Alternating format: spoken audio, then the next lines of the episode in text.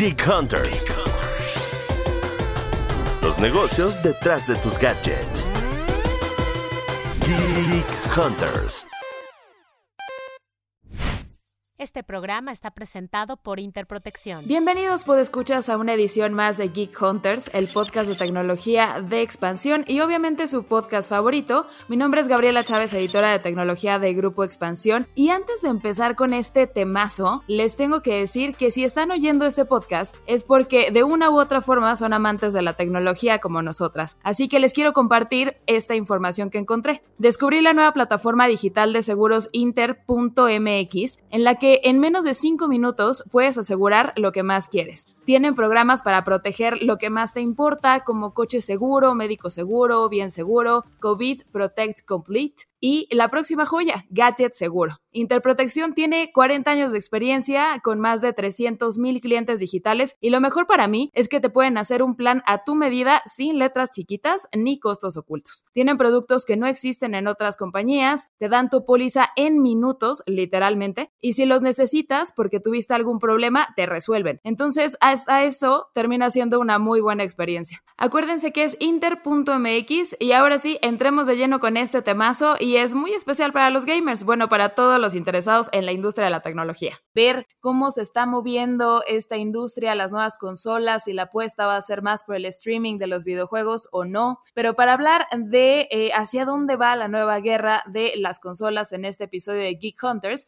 me acompaña como siempre toda la familia Tecno. Ere, ¿andas por ahí? Sí, por acá está Erendira Reyes, reportera de tecnología de Grupo Expansión. Y sí, ya nos estamos preparando para las fiestas, ya Navidad está cada vez, más, cada vez más cerca, aunque no parezca, y eso significa que hay muchos lanzamientos, que hay mucha noticia tecno, pero hay mucha noticia tecno muy enfocada obviamente a los, a los gamers, que siempre son de los preferidos de las tecnológicas porque son fieles, porque les gusta gastar y porque además les encanta estarse peleando entre ellos para ver qué consola es mejor, qué juego es mejor, eh, qué sistema ahora supongo que, también van a empezar a pelearse en qué sistema eh, de transmisión va a ser el mejor. Y bueno, eso para quienes estamos cubriendo negocios, aunque no seamos gamers, nos fascina. Eh, y bueno, por allá está Mon. Hola, por acá Montserrat Valle, que yo sí soy bien gamer. Y la verdad es que me entusiasma mucho este final del año porque no sé para cuál hacer mi vaquita si para el PlayStation 5 o para la Xbox Series X. creo, que, creo que se vienen cosas muy buenas, son muy similares en el interior, pero las empresas le están apostando a, a hacer pues una apología a la nostalgia y creo que eso está, está interesante. Exactamente, creo que las noticias o el, hablar de la industria del gaming ahorita va mucho más allá de que ya tenemos precios y disponibilidad y fechas de las nuevas consolas, tanto de Microsoft como de Sony. Eh, como decías, Mon, la apuesta de la nostalgia, la apuesta por qué juegos, por este cross-platform y las adquisiciones que hoy se vio, eh, exactamente de qué tamaño es el interés del negocio con la, la última compra que hizo Microsoft. Pero ahorita, antes de entrar a los detalles de para dónde, para dónde va la apuesta del, gaming, me gustaría nada más recordarles, pues escuchas que todo el contenido de tecnología que generamos, el team y yo en Expansión, lo pueden encontrar en expansión.mx diagonal tecnología y obviamente seguirnos en las redes sociales de Expansión y en nuestras redes sociales. Ahí me pueden encontrar en Twitter como arroba y en Instagram como arroba. A ustedes, chicas, ¿dónde las pueden encontrar? En mi caso me encuentran en Twitter como Eresina Eresina y en Instagram como Eres Eresita. Y a mí me encuentran en Instagram, TikTok y Twitter como Mon-Valle. La mejor para hacer estrategia de redes sociales es Monse Valle, la verdad. Pero bueno, ahora sí.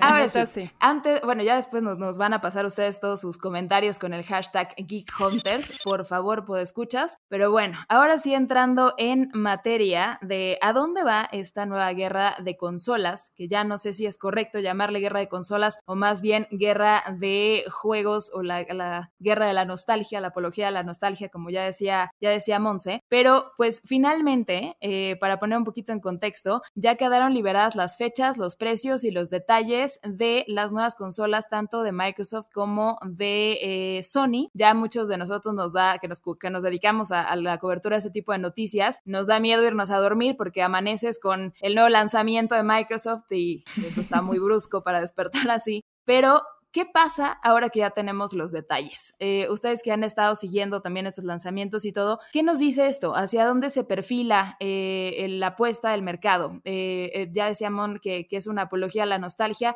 pero, pero ¿cómo? ¿cómo? ¿Cómo lo están leyendo estas compañías? Mon, tú eres la experta. Mon. pues la verdad es que a mí me llama mucho la atención cómo, sobre todo por ejemplo PlayStation, se esperó, nos hizo sufrir desde enero para ir viendo detalle a detalle y generar toda esta, toda esta, no sé si emoción alrededor de la nueva consola, que creo que por lo menos lo que se veía en redes sociales fue la que más interés despertó. La hemos visto incluso trendear cuando Xbox anunciaba algo nuevo pero creo que Microsoft demostró que le está apostando demasiado a tener una variedad de videojuegos y, a comprar compañías para seguir desarrollando sus propios juegos y tener más contenido exclusivo, que es lo que PlayStation le puede dar en la torre quizá al Xbox porque ya tienen por lo menos anunciados 3, 4 títulos que son bastante importantes para el lanzamiento del PlayStation 5. Y, Xbox ni siquiera tiene la fecha anunciada de Halo y depende de externos. Entonces creo que la, estrategia de Microsoft de comprar compañías también va un poco encaminada a ofrecerle contenido más exclusivo a los gamers que no puedas conseguir en la PlayStation. Y eso yo, yo creo que es bastante interesante. Ok, ¿y a qué te refieres con esta, con esta compra? Nada más para dar un poquito más de, más de detalle para, para quienes no lo tengan como tan en el radar, pero a ver, danos un poquito más de detalle de la compra, señora compra, que, que desembolsó Microsoft este, este lunes 21 de septiembre. Pues Microsoft eh, empieza el día comprando por 7.500 millones de dólares. No más, con aguacate doble. sí, o sea, con todo y para llevar, ¿no? A Max Media, que son los que hicieron Doom, Fallout, y no hacía una compra tan grande desde el estudio Mojang, que fueron los que crearon a Minecraft.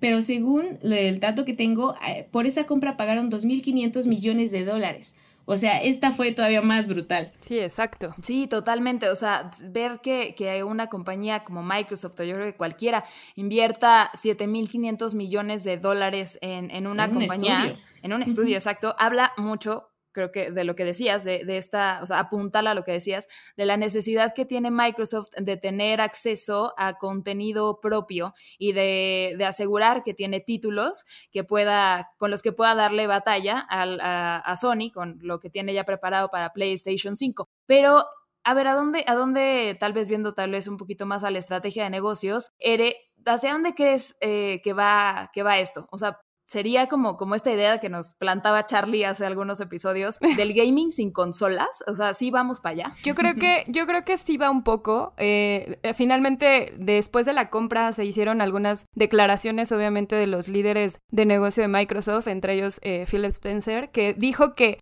eh, aunque van a, a, comprar y van a finiquitar, vamos, como, como toda la transacción hasta el 2021, eh, parte de los planes que tiene Microsoft es sí tener estos juegos, pero tampoco tener una exclusividad total. O sea, sí se van a poder jugar en otras consolas. Solamente es como el acceso que tal vez no tenía porque eran juegos exclusivos de PlayStation. Entonces, eso es lo que, lo que me parece interesante en la transacción que sucedía el día de hoy. Pero más allá de eso, algo que estaba revisando en cuanto a ingresos de la vertical de, de gaming, o sea, de Xbox, en el último trimestre, Microsoft creció 64% en esa vertical. En esta vertical. O sea, es un montón, un 64% con respecto al 2019 en el mismo periodo. Y eso le significó una ganancia de 1.300 millones de dólares. Es un chorro de lana. muchísimo Entonces, la anticipación que está, o sea, que, que se lee con, con, estas compras que están generando tanto la parte de PlayStation, que también ya, ya eh, no adquirió como tal, pero se está asociando con el estudio de Fortnite y que también ahí tiene como un pedacito en la parte mobile que se ve interesante y que luego lo podemos retomar más adelante en el podcast. Y con este tipo de compras de estudios, lo único que me hace ver y que me hace leer es que el gaming no solamente no va, a empezar a, a quitar esta parte de consolas, sino que se van a, volver tan mobile que obviamente los gamers van a necesitar una gran variedad de juegos, van a necesitar estos planes de suscripción a la Netflix, como ya los han manejado, pero aún más, porque además hay cada vez más gamers, cada vez más personas están interactuando porque todavía muchos están encerrados, todavía muchos están en casa y muchos necesitan estar entretenidos.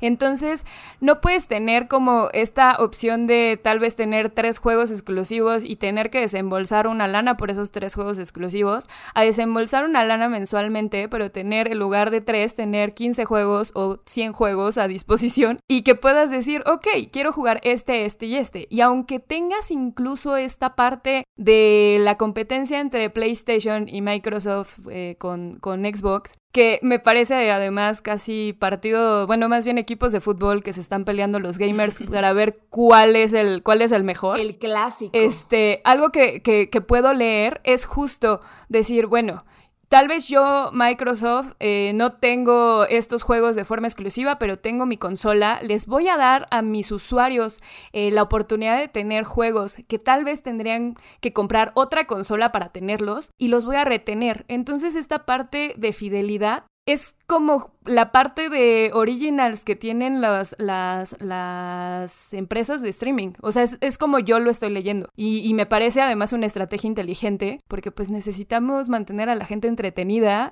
y que esté pagando eh, constantemente para generar ingresos. Totalmente. Y creo que esta última parte que dijiste, Ere, que el contenido original se parece un poco a la estrategia, eh, o esta apuesta por el contenido de, juegos originales se parece un poco a la estrategia que tienen eh, compañías de streaming como Netflix, como Prime, como la que me digas. Esto de, content is king lo estamos viendo ahora en, videojuegos. Y creo que una de las cosas que leía, este, lo, leí en un artículo del New York Times y me pareció como súper atinada la, el punto, vaya, la, reflexión, es que esta compra de 7.500 millones de, dólares que hace Microsoft fue el mejor uso que le puedo dar a, su lana la compañía en vez de, eh, de hacerlo por, por TikTok, que es otra, otra cosa que se disolvió en estos últimos días, pero creo que al final va a ser más redituable para Microsoft el, el amarrar contenido propio o contenido que pueda explotar en una plataforma de streaming o en su consola o cross-platform o, como sea. Pero algo que quería preguntarles es qué opinan de, de cómo va a estar el, el, interés por las suscripciones, por Game Pass o, la oferta que tiene, que tiene PlayStation. Tú como gamer, Monse, ¿tú cómo, cómo ves eh, esta, esta preferencia o tú misma, ¿no? ¿Hacia dónde te inclinas más? Yo la verdad, eh, por el Game Pass, porque eh, estaba leyendo que si bien los, los gamers, y como dijo Ere también, suelen tener, o sea, si eres de Xbox, eres de Xbox toda la vida, ¿no?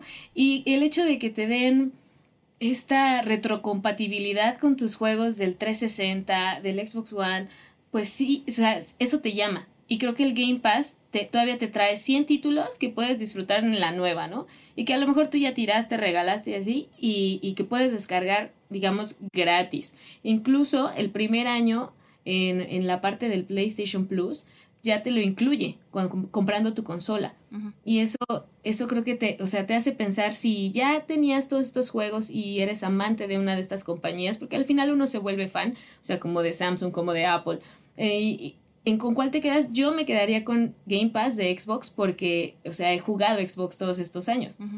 Pero la verdad es que el PlayStation sí me hace ojitos porque tiene todavía una más grande variedad de, títulos, porque con Xbox tienes 100, pero, pero de los más nuevos, o sea, yo que no tuve PlayStation, por ejemplo, el PlayStation 4, eh, el, la suscripción a PlayStation Plus, la, la, ventaja es que, bueno, tendría los mejores juegos del PlayStation 4. Claro. Pero esta es un poco la, perdón, esta es un poquito la, la apuesta, ¿no? De, de, ambas, el poder tener juegos de, de, consolas o exclusivos de consolas anteriores o, o, pegarle a la parte de la nostalgia, pero con estas suscripciones poderlos tener eh, sin que tengas que tener la última consola, ¿no? Sí. No, y tiene muchísimo sentido. O sea, al final es, son suscriptores que se están sumando. Eh, estaba checando justo números y Newsu decía que para 2020 se están esperando unos 2.700 millones de jugadores nuevos, o sea, de gente que nunca había jugado algo y que de repente le empezó a llamar la atención justo por, por temas de entretenimiento o porque obviamente se, está creando comunidad constantemente y se están eh, metiendo a, explorar esa parte de gaming. Y además, también la misma, la misma consultora dice que va a haber una derrama de 160 mil millones de dólares aproximadamente en, en, en el año.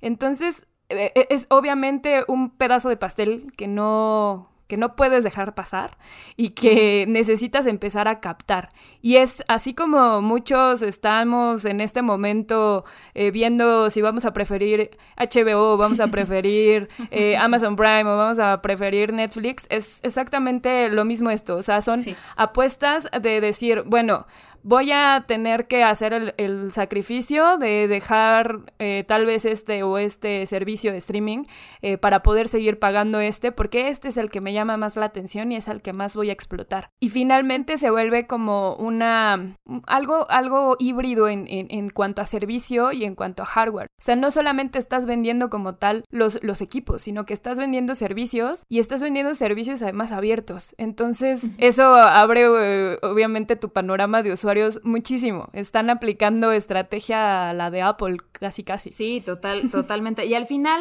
como, como usuario, creo que, eh, como, como decías de la parte del streaming, te vas a ir con quien te dé más contenido y mejor experiencia. Ahorita que mencionabas si irte por Netflix o por Prime o por HBO, pues mira, HBO de todas maneras creo que es un gran ejemplo porque tiene súper buen contenido y una plataforma horrenda. Entonces, acá ojalá mantengan una muy, muy buena experiencia. Y solo para dar un poquito de dimensión al dato que decías de los 2.700 millones de nuevos usuarios gamers que se espera que se sumen a, esta, a esta tendencia de entretenimiento este año, esa cifra es el mismo tamaño de toda la comunidad de usuarios de Facebook. Entonces, imagínense un Facebook completo entrando a este nuevo, bueno, a este mercado como, como nuevos usuarios. Entonces, bueno, la, oportunidad es, es enorme y, creo que Microsoft se ve súper, súper atinado con la compra que, que acaba de hacer. Pero ahora me, gustaría también poner sobre la mesa y saber qué opinan de los otros servicios de eh, videojuegos en streaming. Está también la oferta de Google con Stadia, está lo que trae Apple a la mesa. ¿Hacia dónde, o, más bien qué rol creen que tengan estas otras apuestas que, vaya, no, no son los grandísimos rivales como Microsoft y, Sony, pero eh, ¿qué rol pueden jugar estas dos? Yo creo que Stadia de Google llegó muy, muy temprano. O sea, y creo que no ha terminado de brillar. Lleva un año y no se ha expandido a otros territorios. Y sí, o sea, la idea era muy buena, poder jugar con tu tele, tu compu, tu tu celular con un control que ya tuvieras. O sea, creo que era muy buena, pero llegó muy pronto. O sea, yo creo que las consolas de Xbox y PlayStation 5 eh, vemos que van migrando un poco así hacia, hacia la nube, a, que puedas jugar en este tipo de suscripciones, pero no le apuestan de lleno. Y eso debe decirte algo, si son los líderes de la industria y todavía no están moviéndose para allá, es que quizá eh, nos tome un par de años Puede ser. Pero lo de Apple Arcade me parece brillante. La, la suscripción a mí me gusta mucho. La verdad es que la parte en, en, teléfonos, soy muy fan de estar jugando. Y, y, creo que te ofrece todavía mucho más cosas que Google Stadia. Que, por ejemplo, Google Stadia, este, aunque lo puedas jugar en tu celular, pues tiene muy poquitos juegos.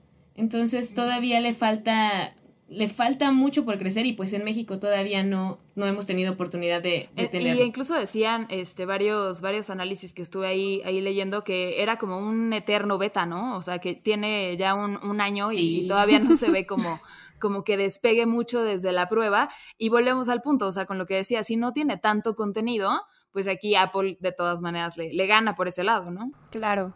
A mí me parece súper interesante también la parte de Twitch, o sea creo que es otra forma de entretenimiento. Eh, hemos hablado de esports antes, hemos hablado justo de videojuegos en México antes y hemos visto el impacto que tienen este, este tipo de opciones.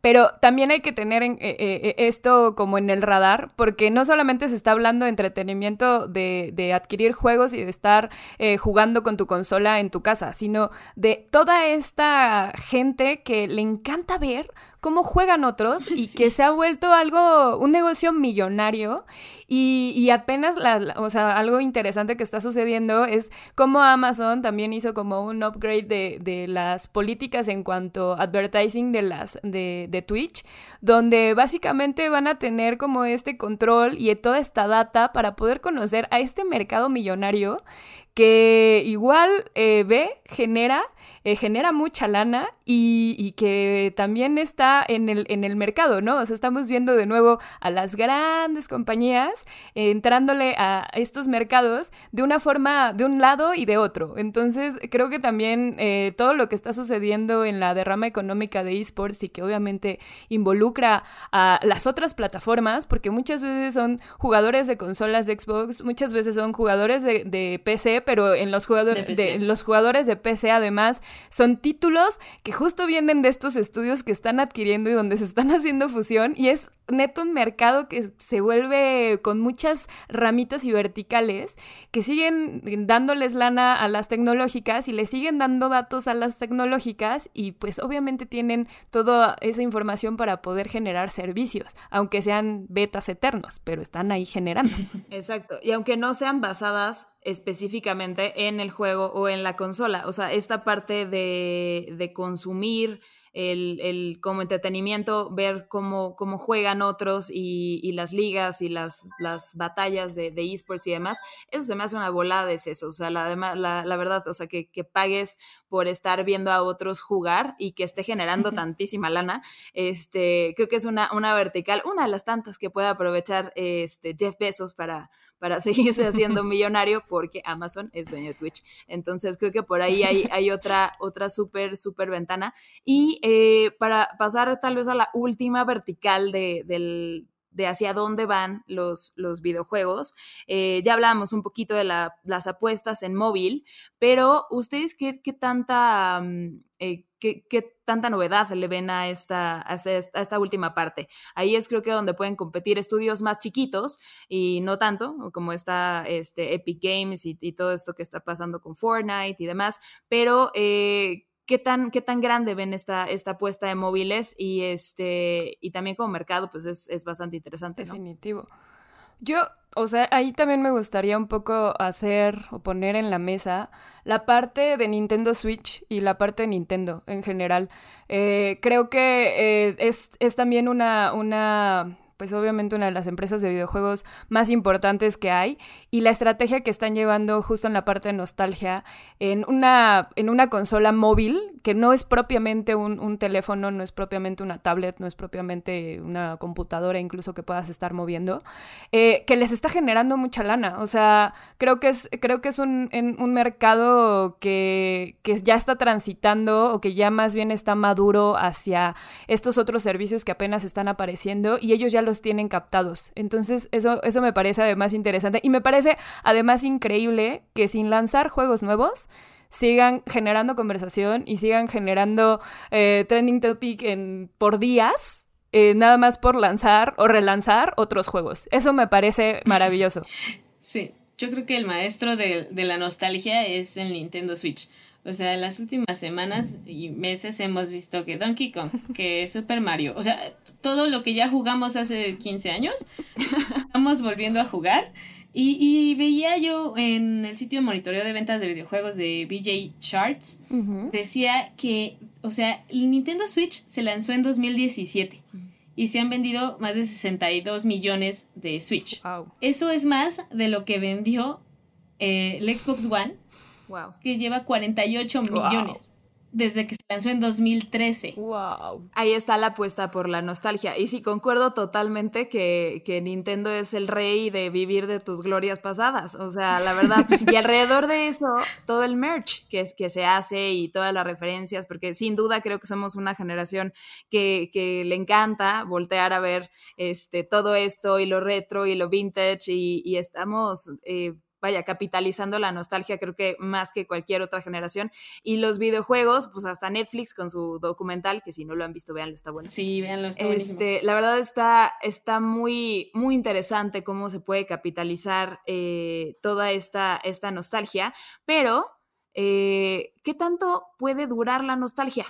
¿Ustedes qué opinan? Híjole, Yo creo que un montón. O sea, creo que, creo que sí está, sí está durando, eh, eh, está generando, la gente sigue creando comunidad, porque es, o sea, es una nostalgia traído de una forma muy inteligente. No es, no es nada más. Antes, obviamente, tú jugabas y jugabas tal vez con tus amigos que iban a tu casa. Ahora lo puedes hacer de forma remota. Eh, el hecho de que incluso no, no puedas estar conviviendo con tus amigos ahorita, que, que, puedas verlos y demás, y que muchos treintones estén haciendo sus fiestas en Animal Crossing, me parece algo, algo fascinante en cuanto a que la nostalgia está muy bien trabajada. Entonces esa es como la clave que ha tenido también Nintendo. Es, es una comunidad, así como, como lo decíamos con, con la parte de PlayStation y de Xbox, que se vuelven fieles y se vuelven fieles a nivel como partido político o partidos o equipos de fútbol, a ese nivel, siguen estando. Entonces, yo creo que sí va a durar. Creo que también puede empezar a, escalar a la parte de mobile ya con smartphones, porque los smartphones además están apostando mucho por, por esta parte de generar eh, equipos que, que sean para, para, que puedas jugar, para que puedas estar entretenido, para que puedas tener batería suficiente para poder estar interactuando. Entonces, más bien creo que la nostalgia va a empezar a tener también eh, otras áreas de oportunidad. No solamente se van a quedar en consolas, sino que van a empezar a, generar otro, otro tipo, vamos, de verticales de negocio dentro de esta misma nostalgia. No sé, Mon, tú, tú que eres la experta. pues la verdad es que, o sea, hay juegos nuevos que han pegado súper bien, ¿no? Fortnite, por ejemplo, pero también tenemos los casos de, sí, Nintendo, tal cual. O sea, pasamos del 64, eh, no sé, luego al Wii, jugando exactamente con los mismos personajes. y seguimos jugando. Entonces, me parece curioso que los últimos 20 años hemos jugado con Mario Bros. y Mario Kart y Mario 8 y Mario, o sea, siempre usamos los mismos personajes. Los tenemos hasta el jueguito de en el celular porque inteligentemente, como lo dice Ere, se han sabido mover. Y ahora, pues, no sé ustedes, pero yo sí tengo aquí mi Mario Kart en el teléfono. Y, y, me parece que la nostalgia va a seguir. Al final creo que es una buena estrategia y es un poco ahora lo que ya vieron PlayStation y, y Xbox que le funcionó a Nintendo con el Switch para vender de forma masiva en tres años.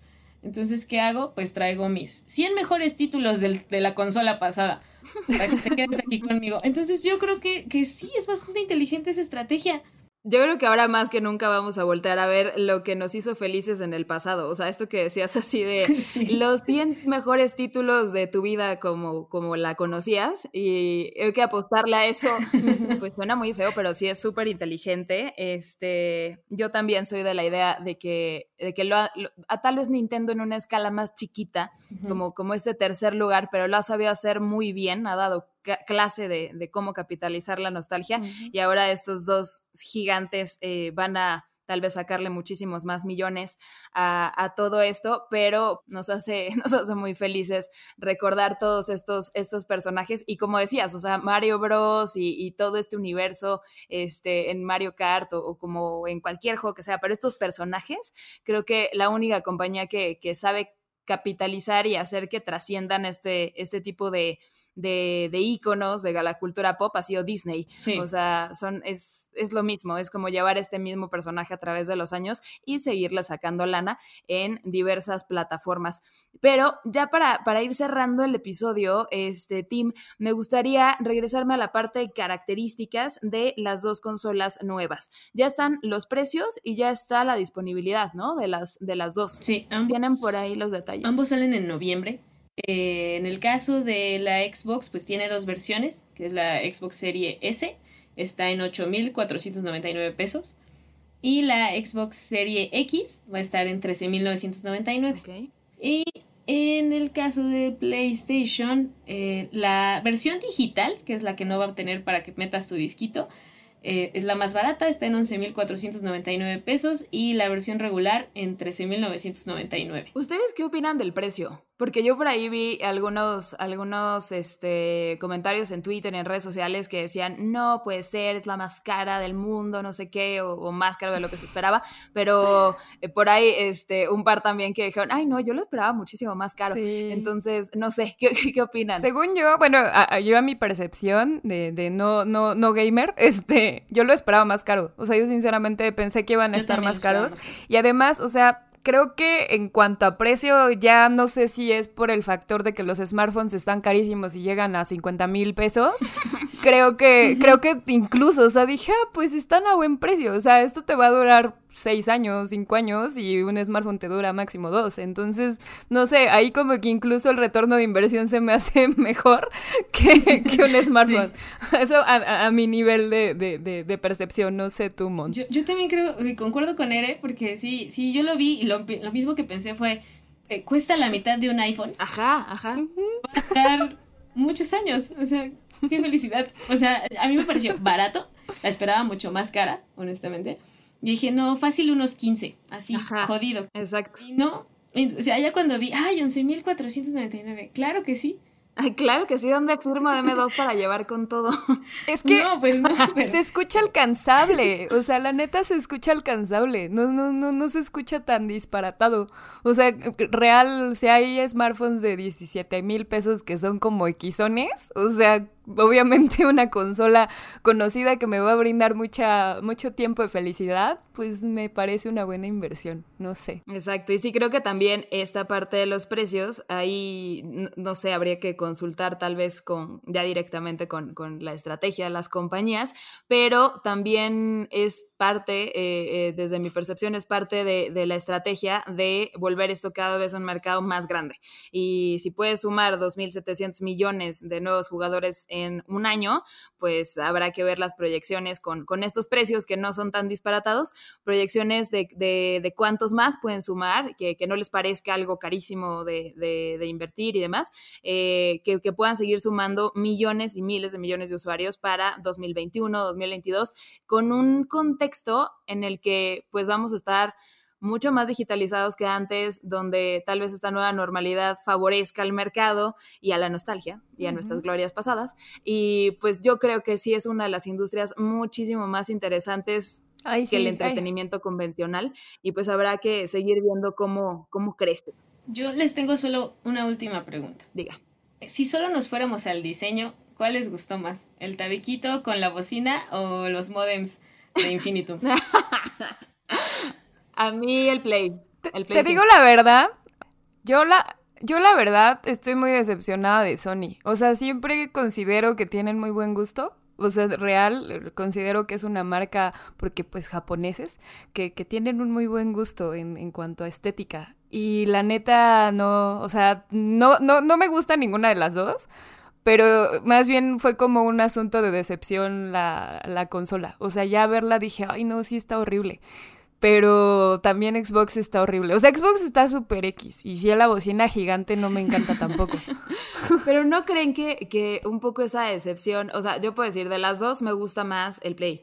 Eh, sí parece un modem de Infinitum, pero creo que esta decepción es porque tenemos eh, seteada en el, en el cerebro que parece un modem de Infinitum. Sí. Pero a lo mejor si no tuviéramos que, lidiar con eso y eso no, no, estuviera en nuestra cabeza, la estética no me parece tan horrenda. No sé, no sé tú, Mon. Pues, la verdad es que también me voy más por el Play. Se me mucho más bonito. Pero sí, el, el, Xbox, el cuadradote, el Serie X, y dije, ¿qué es esto? sí, sí, está súper feo, la verdad. Pues es que tanta lana para y diseñadores industriales para que salgan con eso, la neta enfada. o sea, bueno, pero también, o sea, nos vamos a la... O sea, siento que en la parte de diseño, en los últimos años, bueno, en el último año o dos máximo, las tecnológicas como que se están relajando. Incluso en la parte de smartphones, que ya hablaremos de eso, pues escuchas en otro episodio sobre los foldables, pero es que en serio, o sea, tan caros, tanto desarrollo, o sea, son una cosa de ingeniería increíble, pero son feos. Tienen un diseño que deberían de echarle un poquito más de ganas por ese lado. Ya sé. Pero bueno, finalmente, ¿por cuál, por cuál se van más allá del diseño? Eh, o por lo menos tú, Mon, ¿cuál vas a comprar? Hijo. Quisiera el Xbox, pero, pero creo que esta vez, solo por el título del de Miles Morales, del Hombre Araña, me iría con Play. Mírala. Wow, ahí está, ahí está una nueva usuaria y ya está haciendo el guardadito Sí. para este noviembre, que va a estar buenísimo. Vayan haciendo su vaquita, todos los podescuchars, eh, gamers y demás interesados en, en entrar en este gran universo millonario de los videojuegos. Está 10 de noviembre, me parece. 12 de noviembre. 12 de noviembre, perfecto. Pues ahí vamos a estar este, comentando ya que estemos cerca del lanzamiento y seguramente vamos a estar haciendo toda la cobertura eh, dentro del Team Tecno en expansión.mx diagonal tecnología. No se les olvide dejarnos todos sus comentarios con el hashtag Geek Hunters en nuestras redes sociales y en las redes sociales de expansión. Ahí estamos leyéndolos y comentando y, platicando con ustedes. Nos da muchísimo gusto saber que la comunidad eh, de Geek Hunters va creciendo. Se los agradecemos enormemente. Y todos los que llegaron hasta este punto del episodio les agradecemos muchísimo. Y pues nada, si no tienen nada más que agregar, chicas, nos escuchamos la próxima semana. Bye, bye. Adiosito. Bye. Este programa fue presentado por Interprotección. Geek Hunters. Los negocios detrás de tus gadgets. Geek Hunters.